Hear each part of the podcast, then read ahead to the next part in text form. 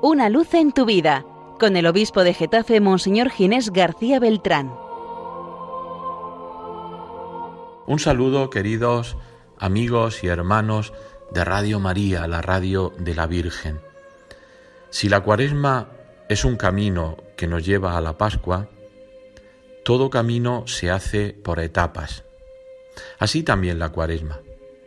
La cuaresma se hace por etapas que están marcadas por la palabra de Dios y la liturgia de cada uno de los domingos.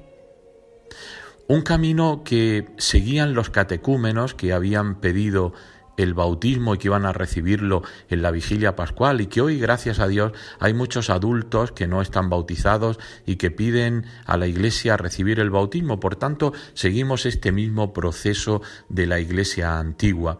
Y fijaros en, esta primera etapa marcada por este primer domingo de, de la cuaresma, el Evangelio es el que marca un poco el espíritu de todo.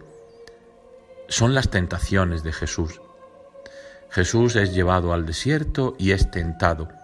En este ciclo litúrgico leemos el Evangelio según San Marcos. Le bastan a San Marcos dos versículos para transmitirnos eh, este momento de las tentaciones y con su significado más profundo. Fijaros, es curioso, siempre que los evangelistas nos transmiten las tentaciones, lo hacen después del bautismo, que es la unción y el comienzo, diríamos, oficial, formal del ministerio de Jesús, y el comienzo de la predicación, como si las tentaciones eh, surgieran del hecho mismo del bautismo y eh, fueran un, modo de interpretar eh, la misma predicación de Jesús. Pues bien, nos dice San Marcos que el Espíritu empujó a Jesús al desierto. Me llama mucho la atención este verbo que utiliza Jesús, empujó es atraer a alguien, llevar a alguien. Y, esto lo hace el Espíritu. Es el Espíritu, no, no es el diablo, es el Espíritu el que lleva a Jesús al desierto. Y dice, dice el evangelista San Marcos que Jesús se quedó en el desierto cuarenta días y fue tentado por el diablo. Fijaros las resonancias que tiene el desierto y los cuarenta días para Israel, pero también para nosotros. El desierto es el lugar de la prueba. El desierto es el lugar donde el pueblo siente la necesidad física de no tener pan, de no tener agua. El lugar del el, desierto también es el lugar donde, donde ve la dureza, donde se ve la dureza de la vida.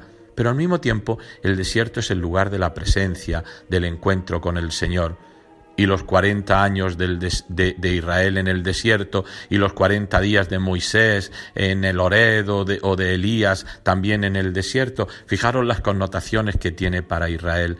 Jesús vive eh, cuarenta días en el desierto y allí es tentado. San Marcos no, no, pone cuáles fueron las tentaciones, lo sabemos, la tentación del hambre, del pan, la tentación del poder, la tentación de querer sustituir a Dios. Simplemente el evangelista San Marcos nos dice que vivía con las fieras y los ángeles le servían.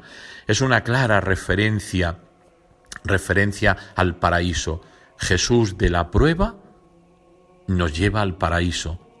Y esto nos hace pensar, queridos amigos y hermanos, que la prueba es algo natural al, al cristiano que la tentación forma parte de la vida cristiana y sirve para el crecimiento. Hay una frase preciosa de San Antonio Abad que dice, el que no es tentado no es salvado. No tengamos miedo a la tentación. Basta con que nos apoyemos en el Señor y que tengamos la conciencia de que somos hijos y actuemos como hijos. Por tanto, para un cristiano lo importante no es ignorar las tentaciones o, o decir que no existen, sino afrontarlas como hijos con la ayuda de Dios. Os deseo a todos pues una feliz semana y una santa cuaresma. Una luz en tu vida con el obispo de Getafe, Monseñor Ginés García Beltrán.